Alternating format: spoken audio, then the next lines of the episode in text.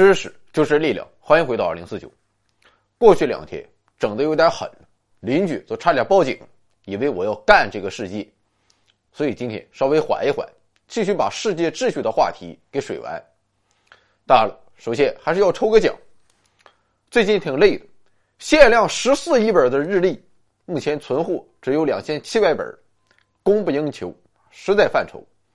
这几天工厂每天都干二十五个小时。但还是不赶趟不过，即便如此，我们今天还是要拿出来三本，回馈老板们。你想想，要是两块四毛九就能把这个高端的日历给抱回家，这该有多么的不知道高到哪里去了？没抽到的老板啊，也不要急眼，可以到我们微信公众号首页右下方的优选商城自主购买。这些，我再让工厂多加班一个小时，保证货源充足。仅售一百二十点四九元，也就是半个月前两斤猪肉的价钱。猪肉吃了就没了，而且长胖还挺罪恶。但咱这个日历可是为你加持一整年。凡是收到货的老板啊，都表示两个字：真香。另外，这本日历它还有个特色，日历每一天它都有宜什么什么，忌什么什么，但咱这个每一天都写着。诸事皆宜，这叫什么？这就叫自我实现的预言。诸事皆宜，干就完了。自信人生二百年，会当水击三千里。感谢老板们慷慨支持，我一定会坚持续下去的。那么好，继续说世界秩序的话题。先来总结一下过去三期节目，其实很简单，就是开了三场会。威斯特伐利亚和会、维也纳会议和雅尔塔会议，通过这三场会议，确立了如今国际政治中的一系列原则和共识。但这里面有个问题，不知道你发现没有？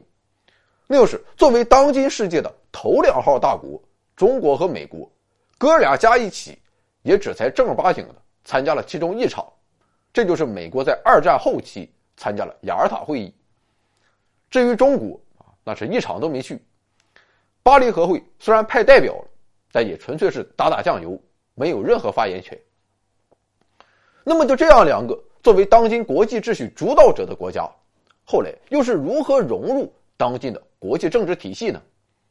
我们先来看中国，在漫长的历史时期中，中国一直都有着自己独特的世界秩序，这便是朝贡体系。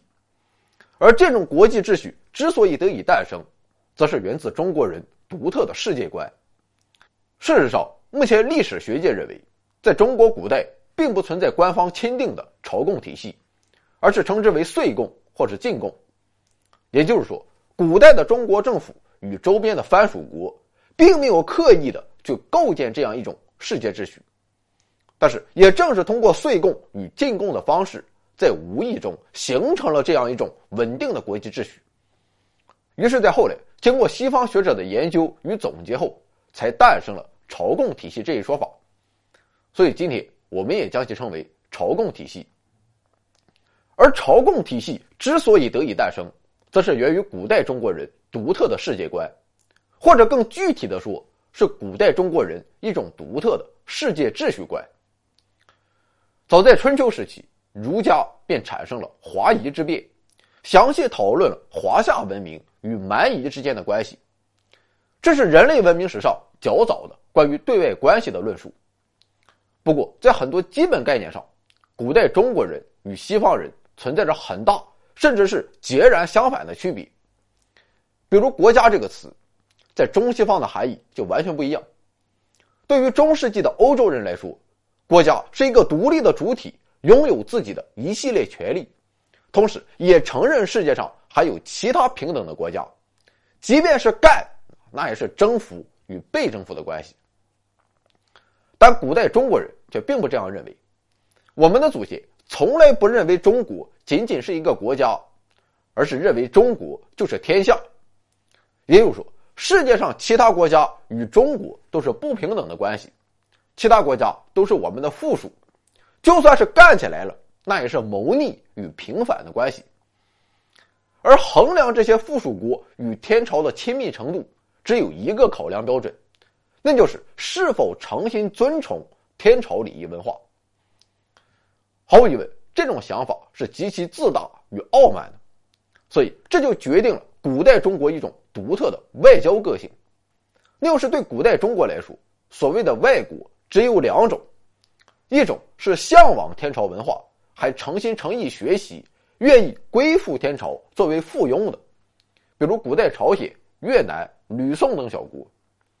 对于这些国家，朝廷会大方的赐予他们不值一分钱的封号。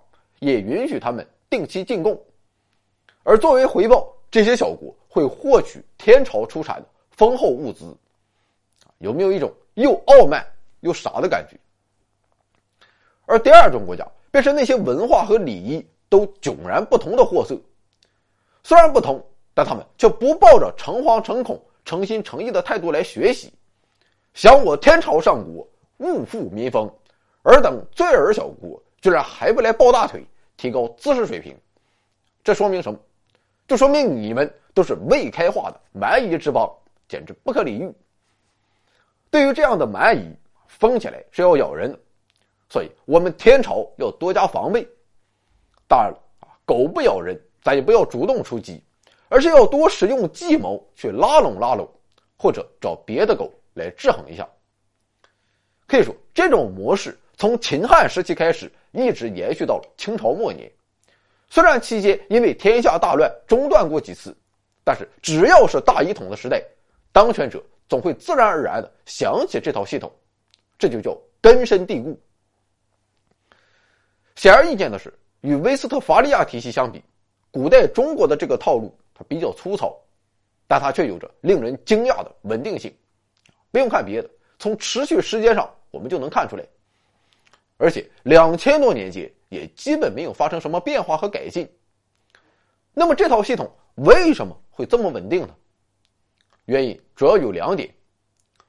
首先，在东亚和东南亚这一区域中，古代中国只要实现大一统，就可以拥有绝对的压倒性的力量，其他周边国家根本无力挑战。唯一有威胁的就是北方游牧民族，但是这些民族也很奇怪。大部分都会被中华文化所同化。如果可以入主中原，汉化程度之深，他妈估计都认不出来。所以他们在事实上也成为了朝贡体系的继承者。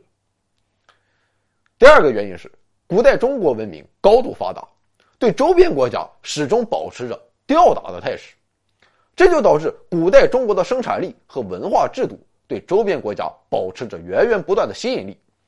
所以，对于当时很多的附属国来说，我臣服你中国啊，并不是怕你，而是真心认可你中国的领先地位。有道是：阁下果然身经百战，是在下图样。总之，以上两点原因，再加上北方长城等防御工事的存在，古代中国在亚洲基本上就是独孤求败。如此，天朝上国，富有四海，久而久之。古代中国与周边国家建立外交关系的动力就越来越少。如今来看，朝贡体系虽然有点傲慢和坐井观天，但其在维系古代东亚地区的世界秩序方面还是功不可没的。不过，这个体系的缺点也是显而易见的，这就是中国无法保证自己的力量始终在东亚处于绝对优势。如果出现一个对等的，甚至超越中国的力量，那么朝贡体系马上就会土崩瓦解。两千年风风雨雨算是平稳度过，但在一八四零年，这样一个力量终于出现在了太平洋西岸，这便是大英帝国的坚船利炮。大英帝国仅仅依靠着四十七艘军舰，便敲开了封闭已久的清朝国门，并迫使清政府签订了《南京条约》。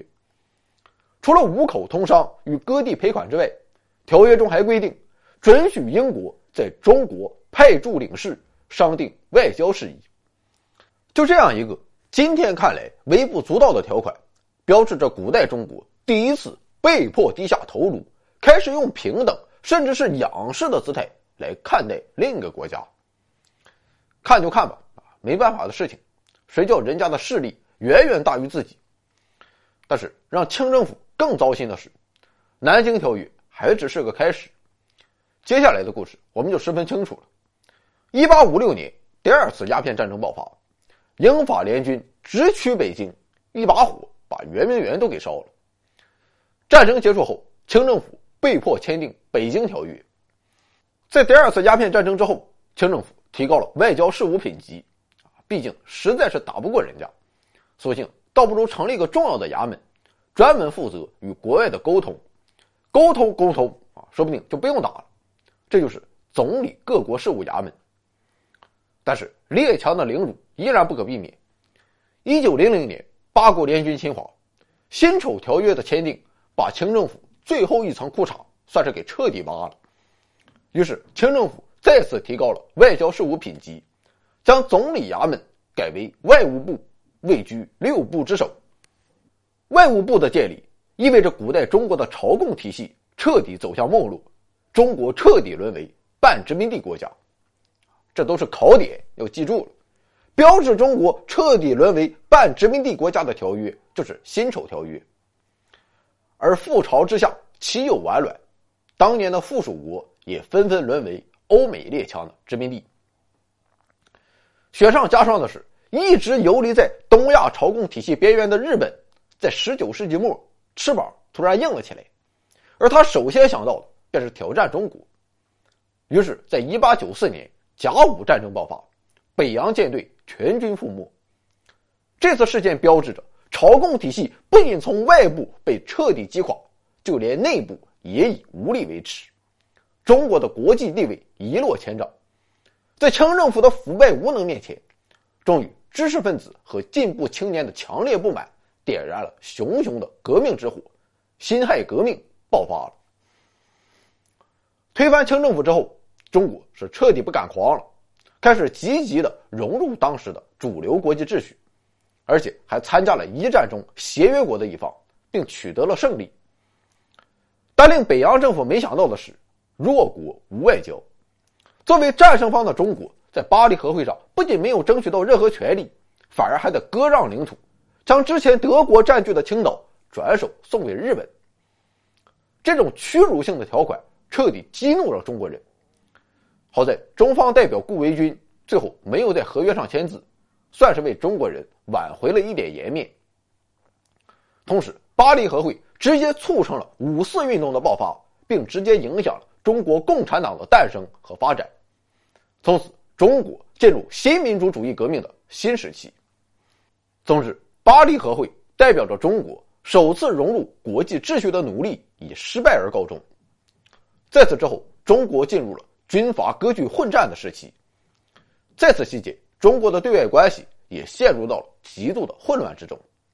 当时，各个军阀的原则只有一条，那就是谁给我打 call。